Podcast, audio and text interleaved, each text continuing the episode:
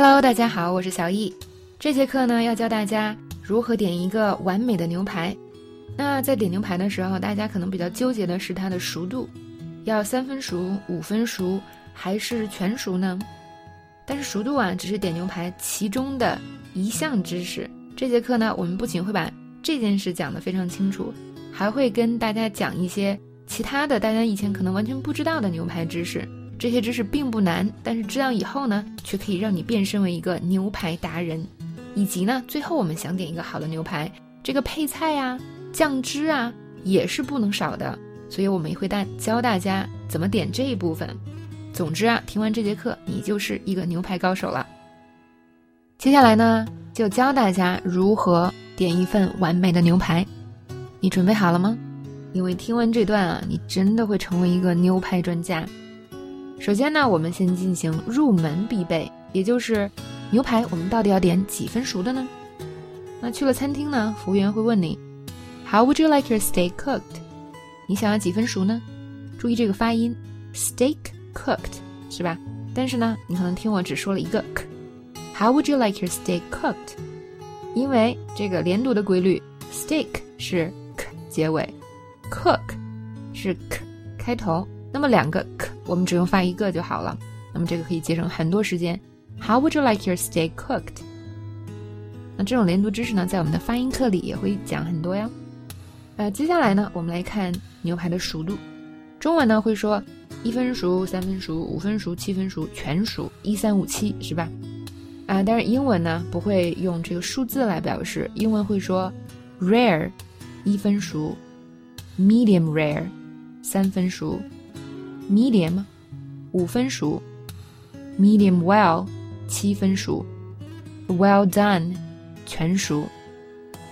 那么美国人啊，最常吃的就是 medium rare，因为这个熟度啊，可以让你最大化的尝到这个牛排鲜嫩的滋味。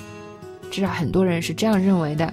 那么在中国呢，这个肯定这种，呃，成熟度的牛排的接受度稍微低一些。很多人呢，可能喜欢吃熟一点的。那就是 medium 五分熟，但说实话，这个七分熟全熟 medium well 和 well done 啊，在国外吃的人相对会少一些，但这要看国家是吧？可能有些国家有些人也喜欢吃这种全熟的，但是在美国真的，嗯，很少人吃这种。那么说这个 Trump 美国这个特朗普总统就喜欢吃全熟的，所以也被很多人笑话。那可见呢，美国人多么不喜欢这种特别熟的牛排啊！那很多人的一个思路就是。为什么我不想吃三分熟呢？因为里面还有血呀，我真的心里接受不了说吃血，并且呢，这也不干净不卫生啊，看起来就吓人。但其实我们要注意了，牛排里红色的水可不是血水哦，它是什么呢？它是一种存在于啊动物肌肉组织中的蛋白质，它叫做肌红蛋白。啊，红肉里边都有这个肌红蛋白。什么是红肉呢？牛肉啊，羊肉啊，猪肉呀。白肉是什么呢？就是什么。啊，鸡肉呀，啊，海鲜，比如虾呀，这种鱼肉都是白肉。那么你白肉里你是看不到这种血水的，还没有。那么牛肉里的血在宰杀的时候就已经放干净了，所以其实呢，你根本也吃不到那个血水，全都是肌红蛋白。哎，怎么样？听到这里是不是对这个三分熟的牛排接受度又高了一点呢？如果你之前不习惯吃这种就是 medium rare，那么之后呢？你可以真的推荐大家试一下，因为那也不是血，是吧？我们就不用害怕了，试一下，它真的能够体现出一个好牛排最鲜嫩的滋味。所以呢，如果你说别人问你说 How would you like your steak cooked？你就可以说 Medium rare, please。我要三分熟。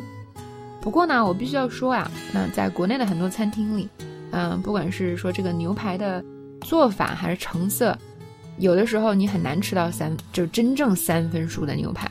比如说有一次我去吃自助餐，啊，然后呢，这个自助餐有那种就是铁板现给煎的牛排嘛，然后那个师傅就问说：“呀，你要吃几分熟的呀？”我说三分熟，然后那个师傅就说：“嗯，好像没有三分熟。”我说：“为什么不能有呢？是吧？”那个师傅就说了：“哈，我们这个牛排送过来的时候就已经，嗯，被已经就是煮了一下或者是煎了一下了。”都已经至少三分熟了，你让我再怎么给你做出三分熟的呢？